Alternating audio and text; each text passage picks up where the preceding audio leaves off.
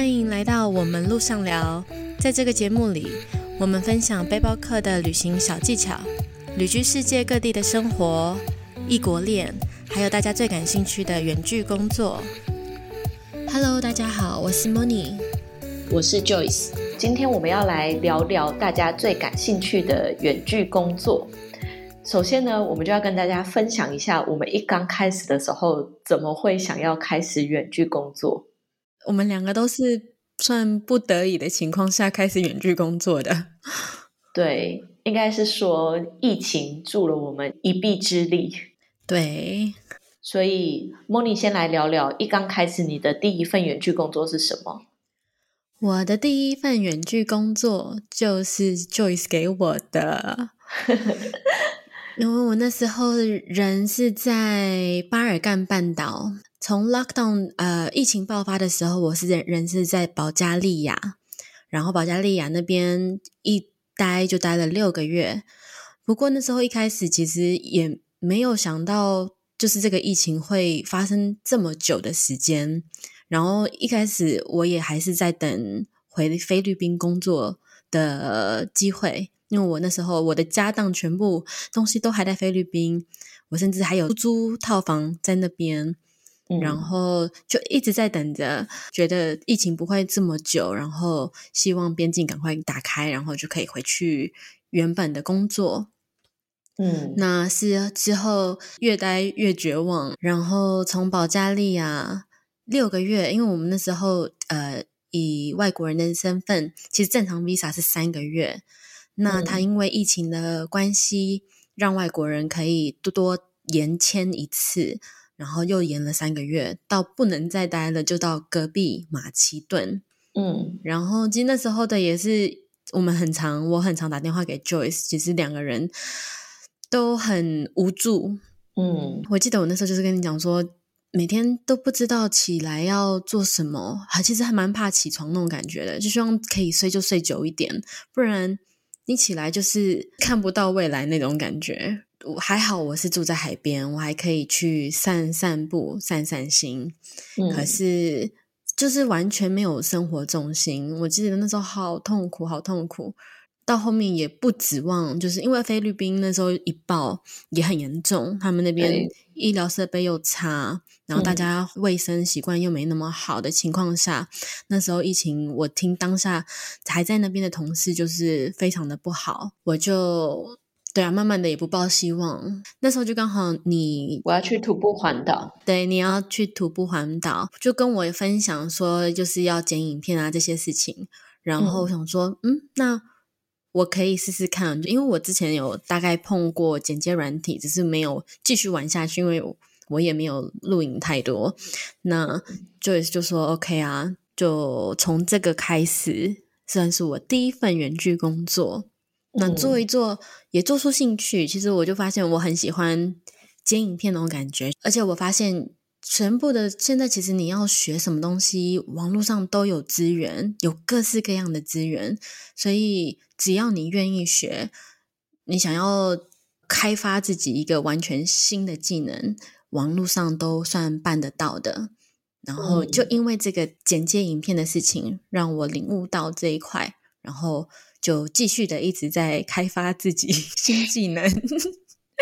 对，因为我记得那个时候，后来影片我不是就拿回来自己剪嘛。对，然后我就有跟你分享说，虽然一刚开始我们都是算是入门，然后一刚开始的时候我们都不太熟悉那个剪辑软体，但是自己的那个成就感是每一集你都是去 YouTube 上面学一个新的东西，把它放到影片里面。对，有可能是很小很小，别人也不会发现的那一种，但是你就是有很明确的感受到自己是每一集都是跟着自己经验的累积在进步，那个感觉很好。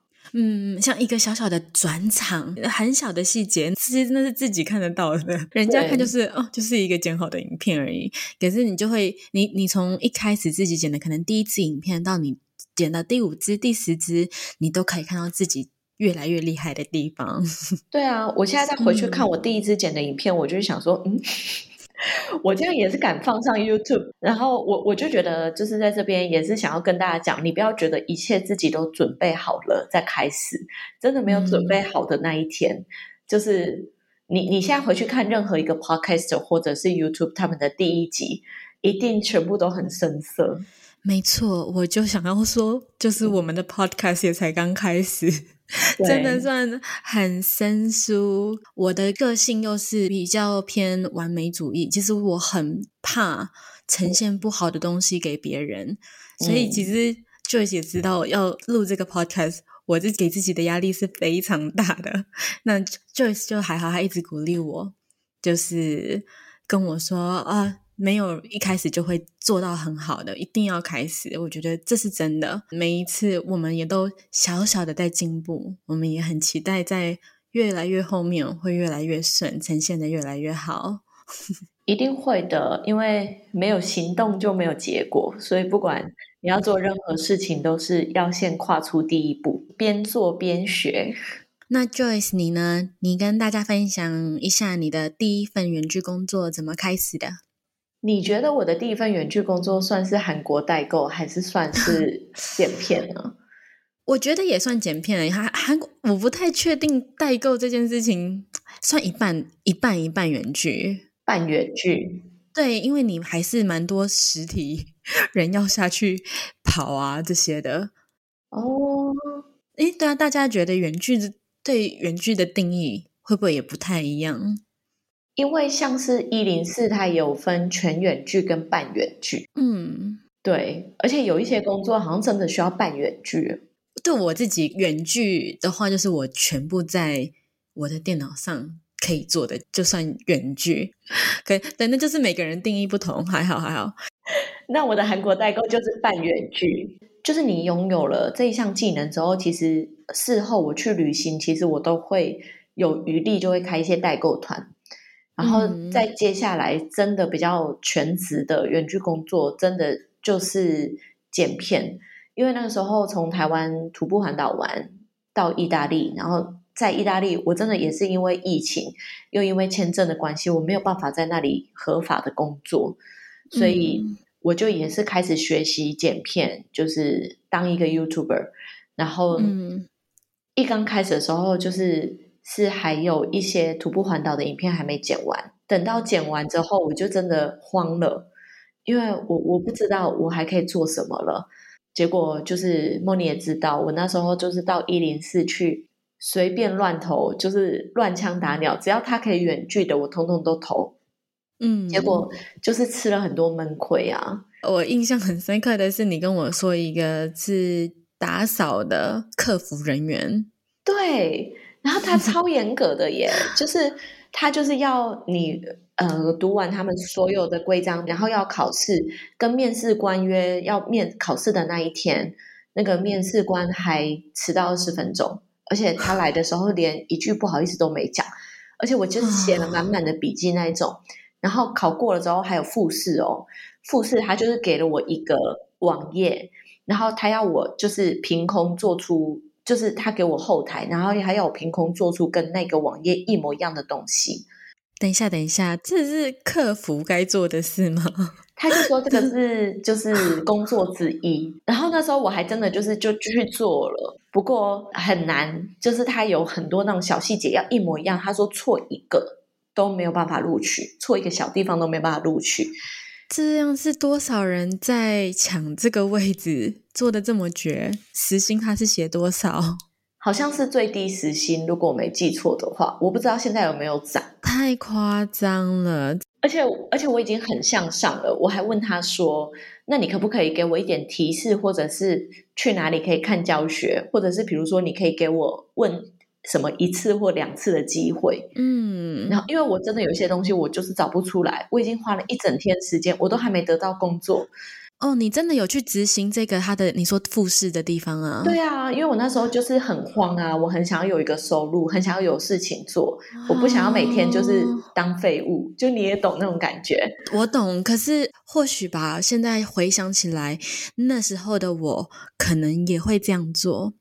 对我，可是我觉得这应该就是必经之路，也是大家听这一集很想要听的，就是我们不是一刚开始就呃这么顺遂，就是我们也有经历过前面的那一些跌跌撞撞，对呀，才慢慢摸索，就是跟每一件事情都一样。是，而且你你知道我的中文真的就是不好，然后我一开始为了要接接线上工作，然后也是应接了还蛮多，就是跟。教稿 proofreading 啊，然后嗯，翻译这种有关系的，那我都要花好多好多的时间去修自己的中文。好，这个那种是我做的很痛苦，可是那个也是我们算最容易接到的，就是你会英文、中文的情况下，是很多需要翻译的。那像这种工作，现在我就不可能、不可能、不可能再回去做，那就是一开始只是为了要一个评价，要有一个。要有一件事做的时候，才才做的事情，现在就慢慢已经全部转成我的工作，主要就是呃旅行顾问，然后还有嗯万能助理，万能助理有有这个职缺是不是？因为我以前的工作很多就是特助型的工作，那没想到这样这个也可以把它转成在网络上。我很喜欢去帮人家处理事情，而且各式各样的客户有各式各样不同的事情要要去照顾。对，我觉得就是真的是，呃，要一刚开始就做到自己完美的梦想中的工作，是我觉得是可遇不可求。嗯，我们一刚开始都不是，但是也是慢慢摸索，然后知道自己。擅长什么？嗯，因为你还记得我们刚开始的时候，对自己都超没自信，我们都觉得我们会什么，我们能做什么？对啊，但其实最后就发现，我们能做的东西其实很多。而且那个时候，就是我英文不是很好嘛，所以我一刚开始找工作都是在一零四上面找。不过疫情刚开始爆发的时候，其实台湾嗯没有那么严重，所以也不是那么流行。远距工作就不像国外，就是转成远距，他们觉得很正常，所以远距工作其实很少。然后，因为像我跟莫妮有讲过，那时候我是在我的 profile 上面、CV 上面各式各样的地方，我都是写我在意大利，我只能远距工作。但是还是有很多公司就是联系我，约了面试时间，而且还有还知道有时差哦。然后就就是一面试就说哦，那你是不能回来台湾哦，或者是呃约我面试的人知道，但是其他面试官不知道。结果我都已经做做准备，因为我每一个 interview 我一定是把这个公司做足了准备，我才会去。我都花时间做准备，就一面试就哈，你不能回来台湾哦，好像讲的一副是我的错一样。就是那我们不能不能害了你，就连面试都没有，就是很多都这样无疾而终，我就非常的沮丧。每次都是从高高的地方再摔下来的那种感觉。对啊，真的让大家知道，我们一开始并不是太顺利，也不是很容易，像大家现在看到的我们这样子。如果你不想错过我们最及时的旅居生活、远距工作分享，请记得追踪我们的 IG The Mojo Studio，也可以在 Podcast 首页找到我们的连接。希望能在 IG 见到你哦。那你觉得我们这样子远距工作，跟以前呃在一个地方或公司打卡这样子的工作，你觉得优缺点呢？我觉得优点应该大家都知道，就是呃不受地点限制嘛。我不敢说是完全不受时间限制，就是时间或许可以比一般实体工作来的弹性。但是因为有时差的关系，你有时候可能要早起，有时候可能要晚睡，所以呃，比较优势的可能还是地点，就是你要在哪里都可以。然后还有省下通勤的时间啊，跟省下通勤的花费，还有化妆打扮，这就是优点，也相信是大家都看得到。然后也是我跟 Moni 现在就是在旅居，那我想比较大家看不到的优点就是。如果你的能力是可以一次煎两份、三份菜的话，像我有一个朋友，就是他能力很好，但是如果他是去公司上班，他一天八小时、十小时被绑在那里，他就只能做一份工作。但是他远距，他有办法一次 handle 三份工作，他就可以有三份薪水。嗯，我觉得这个对能力好的人来讲，也是一个很大的优点。所以我觉得，嗯，大家看到的这些优点以外，远距工作很重要，很重要的是时间分配，要做好时间管理。然后除了刚刚讲到的那些优点之外呢，我也要来跟大家分享一下远距工作的缺点。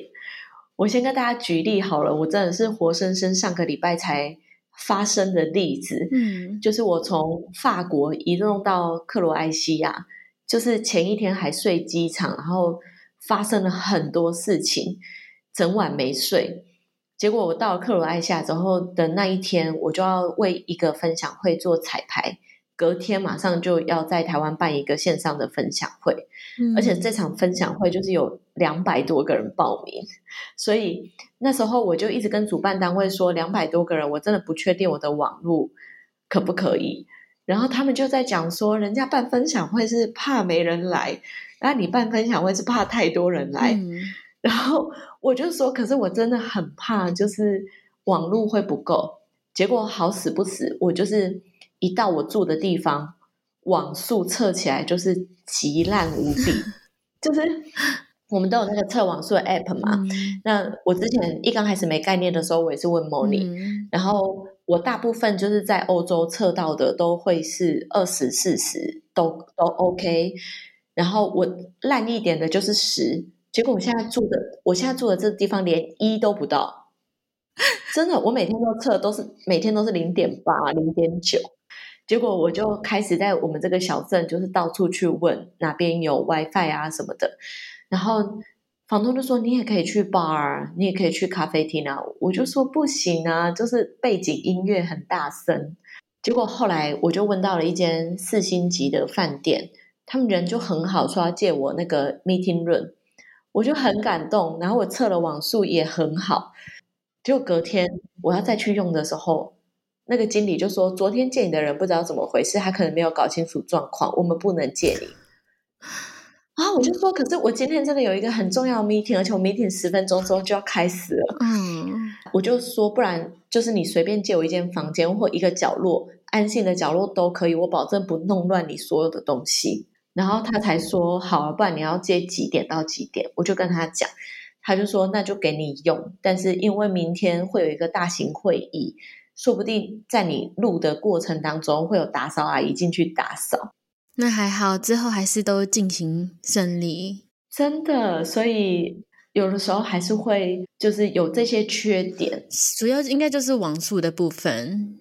所以我在找住宿，每一次要换一个地方，我看人家留言，就第一个就是看有没有人提到 WiFi，有没有人提到 Internet 的部分。就是关键字搜寻这两个字，对我我现在也是，我就是都要叫那个 host 截测网速的那个图给我。嗯，我会不会太逼人太甚？因为 我来住这里，host 也是跟我讲说都很好，都很好，我看评价也都没有问题，就大家都说网网络很好什么的。嗯，结果结果就这样啊，我就想说。还是看网速最准，不要在那边。我觉得很快，你的很快不是我的很快。嗯，对。那么你呢？你觉得远距工作的优缺点是什么？呃，我很享受，就是早上起来，我爱赖多久在床上工作就在床上工作，然后就是去对泡好一杯咖啡，然后像你说的也不用梳妆打扮。就赖在沙发上或床上。那另外一个优点，我自己很喜欢我的工作部分，就是我的客户来自全世界。呃，我主要的工作又是帮他们像安排行程等等的。他们自己本身也很多是 digital nomad，都都是也是在旅居的人。那我就是帮他们安排他们的行程。我跟他们的关系就会比较像是朋友，给他们建议，帮他们推荐他们应该下一站去哪里，衔接哪里。很多是我去过的地方，那有一些是我没去过的地方。帮他们在工作的同时，我也算在帮自己安排之后的行程那种感觉。那也很多客户间接的就比真的是变成朋友，然后也会邀请我去哪里找他们呢？就是像多了朋友那种感觉。不过讲到朋友，这也是另外一个缺点，嗯，就是身为旅居的人，这一个月到三个月，你换一个地方，你很难很难有固定的就是社交生活兴趣。然后还有这个可能就是我自己最大的问题，因为我接太多工作，我的客户到处都不一样的人，然后我变得很难把生活跟工作时间分开。嗯，这这一点，这个确实也是对。虽然，所以我只要我可以玩，会让自己尽量出去玩。就是我是比较。呃，极端型的安排我的时间，我会跟我的客户说，这三天，像我下个礼拜我要飞纽约，然后纽约之后就飞哥斯达黎加，我就会跟我所有的客户说，OK，这一个礼拜有大概五天的时间，我是在移动，然后跟在纽约的时间，我可能就不太会在线上，我会全部把该做的事情在之前完成，或你们有事情留言给我。那五天可能我就是完全不工作，可是玩回来之后就会非常的忙碌这样子。对我我自己好像也是这样，我觉得就是刚刚提到的，就是呃交朋友啊跟兴趣，嗯，这个可能是比较是旅居生活的缺点，嗯，就是如果你是远距工作，但是你还是待在你熟悉的生活圈，周遭有你熟悉的朋友跟。嗯，你自己本本身固定的家，那就可能还好。嗯，但是如果你是跟我们一样远居的话，可能就会有这些缺点。然后像是我觉得莫妮讲的生活跟工作，这个我也是蛮有同感的。嗯，我也是那种，就是只要我就是可以一个人静下来工作，我就是这几天去咖啡厅，我一坐就是可以十个小时。我就会想说，没关系，我接下来就是我已经有安排什么什么旅程，什么什么旅程了，就是我现在先努力把工作多做一点，这样子。嗯。对啊，就是拿捏好，然后要去平衡生活，把生活跟工作分开，这也是自律的一部分了。对我自己想要再补充一点，就是我觉得有的时候你用这样子呃远距沟通，用文字啊，或者是用讲话的，就是你没有办法直接在像比如说剪片，我没办法直接在。电脑上面跟他骗子讲说，你就把这段跟这段这样剪掉，还是什么之类的，就是你要呃很明确的打出几分几秒到几分几秒。嗯，沟通部分。不过这个还好，因为我跟我所有客户也都是这个样子，我觉得还蛮容易的。反而我喜欢这样子的模式，你就是要讲的很明确，不要浪费彼此的时间。对，但就是你可以，但是有一些人不行，要双向都是这样子的人，你才会觉得很 easy。但是如果其中有一项不是的话，你就会觉得很崩溃。对，原句应该 Joyce 提到这个部分，就是沟通一定要好，要有效率，然后要。很明确，不然很怕那种 email 来来回回，或者是 meeting 做一个小时，然后什么也没有结果的那种，这种是最讨厌的吧？真的很讨厌。就是给大家一个 tip，就是不要给开放式的选项，然后就是给二到三个选项就好了。嗯，直接请他选一个回来。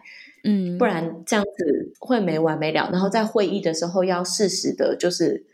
控制，或者是我会在会议之前就讲说，我几月几号几点可以，但这个时间我只有半个小时，这个时间我就一个小时，我就会直接告诉他们，就不是一个 unlimited 的会议时间，用那种引导式的方式，让你的工作效率执行的更好。谢谢你今天的收听。如果你喜欢这集的内容，欢迎截图分享到你的 IG 线动，tag the Mojo Studio，让我们知道。也别忘了帮我们到 Apple Podcast 打新评分，让这个节目有机会被更多人听到。那我们就下周同一时间路上聊喽，拜拜，拜拜。